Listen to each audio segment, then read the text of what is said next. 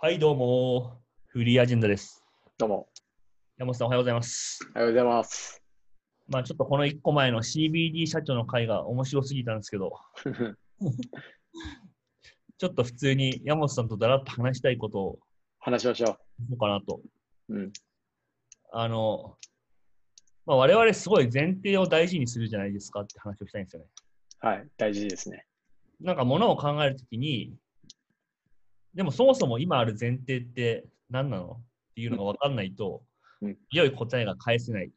うんまあ、これってまあ非常に頭がいい人は大体そうだと思うんですけど、うんなんか何かその前提があって、それに対して状況を起こしていくうんことに対して、僕とヤモティはすごいスタンスが近いなって思うんですよ。うん。うんうん。それはすごい、だから前提を大事にしてるっていうことは近いんだけど、うん何か状況があったときに、うんその状況の前提になっていることって何なんだろうっていうことを考える、うんうんスタンスが結構僕とヤモティは違ったりしないかっていうことをちょっとこの前気になってたんですよね。ほう。なるほど。あで、これ多分ね、そのね、まあ、持ってる能力とか考え方っていうよりは性格かもしれないけど、うんなんかマーケットシチュエーションとか、その事業の状況とかだと、多分2人ともアプローチが同じ気がするんだよね。うん今この状況を生んでいる、その前提というか、隠れている前提は何なのか、みたいな。でもね、人間に関してだと、ヤモキはその力をあんまり働かせない傾向があるような気がしている。どういうことどういうことえだからある人がすごい変なこと言ってたりとか、変なこと言ってるとするじゃん。うんで、僕はそういうじょ時も結構なんかその意図を汲み取るというか、はいはい。変なことやってるけど、もしかしたらこういう背景があって、せざるを得ないんじゃないかとか、こういうふうな人生を送ってきたから、こういう性格になっちゃったんじゃないかみたいな感じに、なんかその背後にあるストーリーを考えて、なんかあんまり何も言えなくなっちゃうんだよね。お前変なことしてんじゃねえよとか、 お前嫌なやつだなとかって、あんま言えないんだよね。うん。ヤモティはそういうのがあんまりいい意味でも悪い意味でもなくて、いや、おめえ変なことやってんじゃねえよみたいな。うんなんかその能力、前提を想像する能力をヤモティは対人間では働かせるこうスキルが低いなって。 なんか人間の場合って前提を開示してないことに問題があると思ってて、そうだね。読み取れないし、理解できないから、なんか、その、瞬間のことで判断する方が正しい気がする。うん。なんかそこの性格結構違うなって思ったっていう話。確かに。そうなんだよね。でそう前提は多分その開示するってめちゃくちゃ大事だと思うんだよね。うん。なんかちょっと何回か前の話で、なんかその主観は後出しするから主観はいはい。ムカつくんであって、先出ししてればそれはビジョンだみたいな話をした気がするんだけど、はいはいはい。確かに大抵の人間が持ってる前提条件って、うんで本人が臆病じゃなければ、先に開示しておけるはずなんだよね。うんそっちの方がコスト低いし。うん。で僕は結構なんか、まあ、自分自身がそうだから、あんまりその自分の前提を開示してない人に対して、なんかその人がこう変だったりとか、まあなんかなんだろうな、指摘するような内容があっても、うんこういう前提があるから仕方ないんじゃないかって考えてしまって、あんまりこう人を憎んだりとか、嫌いになったりできないんだよねっていう。あなんかそれはまあいいとこでもあると思うし、結構自分の弱点でもあると思うんだけど、ー。うんだから例えば人を殺した人がいるみたいなニュースとか見ても、うん。うん。結構昔からそれをなんかこう、無条件に憎めなくて、はいはいはい。なんか結構家族とかとかのニュース見てても、まあやっぱりその姉とか母親は、なんか本当この人悪い人だねみたいな、うん。早く捕まればいいのにみたいな感じになるけど、僕は、いやでも、ワンチャンなんかその、仕方ない背景があったりしないんかなとか、うん。どういう状況になったら自分はこういうふうになってしまうんだろうみたいなことを結構考えて、うん。なんかああんまりその客観的に人を評価できないんだよね。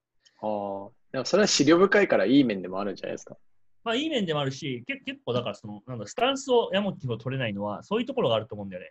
うん。多くのその前提を考えすぎるから、うんうんうん悪いことがあっても、いや、ダメでしょっていうよりは、いや、でもこういうシチュエーションだったら仕方ないもんな、このダメなこともみたいな思っちゃって断言できないっていうのが、うんまあ自分のいいとこでもあると思うけど、結構ヤモティとか見てると、なんかそこは結構スパッとしてて、いいなって思うこともあるっていう、あそういうあ。話。なるほどね。確かにさ、事業の話は、あれってランダム化問題だと思ってて、ランダムな世界における最適化問題だと思ってて、うん。結局自分が今どこにいるかっていうのは、その今まで培ってものの上でこうプロットが打たれるんだけど、じゃあ一番高いに高い山に登りなさいっていうゲームだったときに、周りが山だったときに一番高い山って自分が置かれた時点では、えっと、まあ分からなくて、ちょっと山登ると見えたりするじゃん。はい。だからこの時の最適な回ってプロットをし直すってことだと思うね。あるいは、こう、初めの探索のフェーズで、いろんな場所にランダムにプロットを打って、その中で相対的に一番高い山が見える場所からスタートするっていうのが、こう、授業とかのあるべきやり方かなと思ってて、これはなんで、まあ、授業とかについては、なんか、あの、その前提の上で、置かれてる状況で、今どういう状況に置かれてるのかっていうのをこう相対的に見るみたいなのが癖だと思ってて、まあ、これは別に僕も光さんもそんな変わんないと思うんですけど、うん。人においてはね、やっぱり、なんだろうな、その違い何で生まれるかっていうと、やっぱり分からないからですかね、いくらやっても、人のことを。うんうんうん。なんか人間が人間のことを理解するって、それこそもう過去何千年の歴史で無理だったっていうのは証明されてるから、 わかる。ねうわ、それ。だから人間を理解するっていうのはやっぱ無理だっていう前提に僕はもう立ってるんだと思います。うんうんうん。だからその人のアクションとか言動とかが今僕とかあとはその同じミッションがあるんだとしたらそのミッションの中にうまくアラインしてるかどうかってことだけで判断してるんだとそうだよね。思う。うん。いやだから、ヤモティはその客観性みたいなものをうまくツールとして使いこなしているけども、基本的にはすごく主観的な人間なんだよね。うん、そうそ僕はもう結構芯から芯まで客観的だから、なんかその、何かにやっぱこう没入できないのはやっぱそういうところやなと思う。う。あー、なんかうちの妻もめっちゃ同じようなことをよく言う言います、ね。えー、そうなんだ。そう、私にはテーマがないみたいな。ああ。うん。まあね、大体の人間にはテーマがないと思うけど、まあ、結構僕みたいなタイプっていうのは、やっぱその、コンサルとかには多いよね。あー、ものを見るのはすごい得意で、客観的に考えられるし、まあどっちかっていうと頭はいい方だと思うけど、まあそれがゆえに、こう特定のテーマに別にのめり込むことはできないっていう。うまあテーんマを持つってある種結構バカになることだと思うんだよね、その言葉を選ばずに言っちゃうと。 すいません。世にある人間にある可能性みたいなの中から、一個決めても、その客観的に決めきること不可能だから、うんうんうん。もうなんか、こいや、ここで騒ぐのは楽しいっしょみたいな、うんうんいううなんんか、ある種のその、ポジティブな思考停止だと思っているんだけど、うん。うん。そういうのを結構できるのは羨ましいなって、やっぱり、昔から思うし、ここ数年はそれはあんま考えないようにし、考えないようにしたけど、うん。やっぱね CBD 社長とか見るとね、羨ましいなっていう、確テーマか取に。ってんなっていう。でもやっぱそういう人を支えるのがいいんじゃないですか。なんか、こういう人たちは、この巨大なドリルは持ってるけど、脇のこぼれる水をちゃんとすくい上げて飲めるものにするみたいなのは苦手ですよ。ね、なんかその、いや、そうですね。まあ、テーマ持ってない人間っていっぱいいて、悩んでる人いっぱいいると思うんだけど、なんかいろんなこう解決の方法があるとは思ってはいるんだが、うん。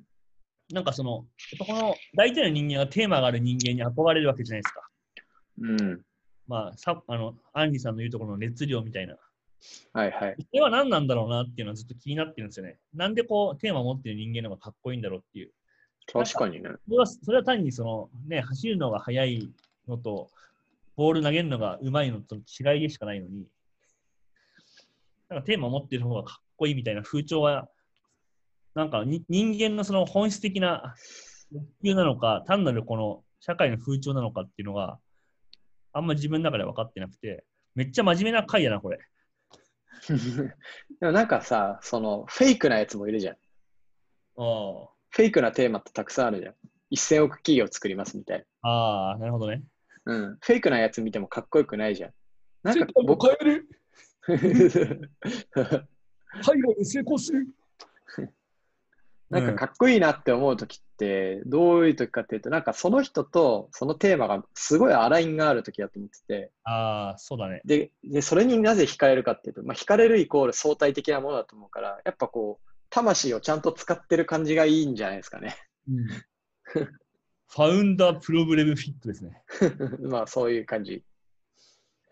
まあ確かに。そうかもしれない。なんか命を大事にしてるかどうか度合いを測ってんじゃないのかまあ確かにし使命というか、な。うん。まあそうだね。でも結局誤差だと思うんですけどね。その命の値踏みじゃないけど。うん。なんかそれってなんか自分の人人生に価値をつけて、相手の人生に価値をつけて、同じ座標でこう比較するみたいな。うん。でも、そんなの70億人と比べたら、まあ、結構誤差ですよ。確かに。あ、あの、ベルセルクを読んだことがありますかああの、学生時代に読んでだいぶ忘れたけど、あベルベットだっけベルベット。 ベヘリットです。ベイリットだ。全然違う。いや、まあ、はあれに出てくる初期の主人公っぽいグリフィスっていう人は、まあ、すごい起業家っぽいんだよね。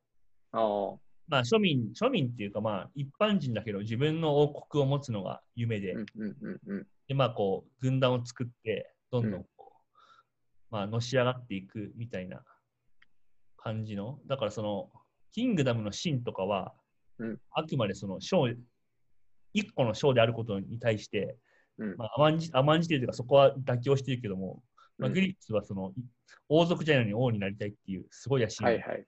起業家なんだよね。まあ、それがすごいかっこいいみたいなシーンがあるんだけど、その、うんチームのみんなが、いや、自分たちはあまり強い火を持ってないから、身近にある一番強い火に自分たちを投げ込んで、より大きな炎にすることで、まあ、安心できるみたいな。ああ、やっぱりグリフィスは大きな炎を持っているから、うんうん。 そんだけです。だから、まあ、起業家を支えるという仕事をしているのは、性に合ってるんじゃないですかね。あーまあ、全然性には合ってると思うよ。うん。なんかさ、そあ、そう、でもさ、フェイク、フェイクについても、ここ数日結構考えてて、はいはい。ヤモティよくフェイクのやつって言うし、俺もなんかフェイクのやつって、なんか、なんとなくわかるんだよね。こいつフェイクだな。うフェイクのやつはうん嫌いなんだけど、うフんェイクのやつって何なんだろうっていう。 な何がそのフェイクと本物を分けてるんだろうっていう。うーん。まあちょっとこれでもあれだな。うん、そうだね。ここで話すの適さないかも。だから実名出した方が分かりやすいけど、実名出すとちょっと誰かが傷つくんで。確か に。まあ、でも、根は同じなんだけど、より、なんていうんですかね。その、あからさま。いや、てか、自分のテーマ持ってる人って、人と比べることはもうやんないはずなんですよね。例えうんば僕とかってしないじゃない。しないと思うんですよね、あんまり。誰々みたいになりたいみたいなのはほぼない。うん、あの、ですけど、たまにあるけ どね。そういう時はこいつ人間だなって思って見てるから、その、 いいいタイプよね。最近はバダサイクシっていう、あの、この前のナメダルマのあのラッパーがかっこいいなと思ってますけど。生き様が。まあまあ置いといて、そのうん1000億企業みたいな、そのちょっとフェイクっぽいものって、初めから誰かと比較して勝つことに重きが置かれてるように見えちゃうからじゃないか。うん。まあそうだよね。なんか、フェイクな人ってやっぱこう、変な自己アピールというか、まあその内向きにあんま生きてないよね。うん外に対してやっぱり。そうですね。それが格好悪いみたいなのはな何なんだろうな。何なんだろうな。まあ、本人も本当は、まあ、納得してないからなのかな。うん。そんな気がしますね。うん、己をまだ分かってない感じが出ちゃってるのかな。ああ、なるほどな。うん。だって採用とかやってる時も自己理解が低い人って絶対取らないじゃないですか。あ、取らない、わかる。それに近い話だと通底してると思う思うんだけど。うん。確かに、あの、なんか採用面接のすごい、なんだろう、よくある筋書きで、強み、弱みを聞けみたいのがあるじゃん。はいはい。マジで薄っぺらいなと思うことが多かったし、なんか僕も大学時代は弱みとかもすごい薄っぺらいこと言ってたんだよね。うんなんうんかうん弱みを言いふり言い言うふりをして、それが強みになってるやつを言えみたいな、謎のマニュアルがあるそれあるある。だからそういうのをぶっちゃけやってたけど、うん。こう30とかになってくると、やっぱ弱みを本当にちゃんと理解してて、ばっしり言えて、それが本当に弱みっていう人の方が、はるかに信頼できるっていうのはすごい思う。うん。そう思いますね。僕だったら人の気持ちがわからないとかね。そうだね。そうかもしれない。うん。まあ、それを理解してるのは重要っすね。自己理解が低いね、そうね。確かに、わかる。うん。確かに自分のテーマみたいなのも自分を理解してないとこう出てこないというか、なんか起業家とかとも話してて、例えば、その,、うんその起業家がさ、その自分のマーケットについて全然詳しくなかったら、多分誰も投資しないと思うんだよ。うんうんうんうん。みたいな、その人から選ばれるには自分を知ってなきゃいけないみたいなのが、一個大きい要素としてあるんだと。確かに。うん。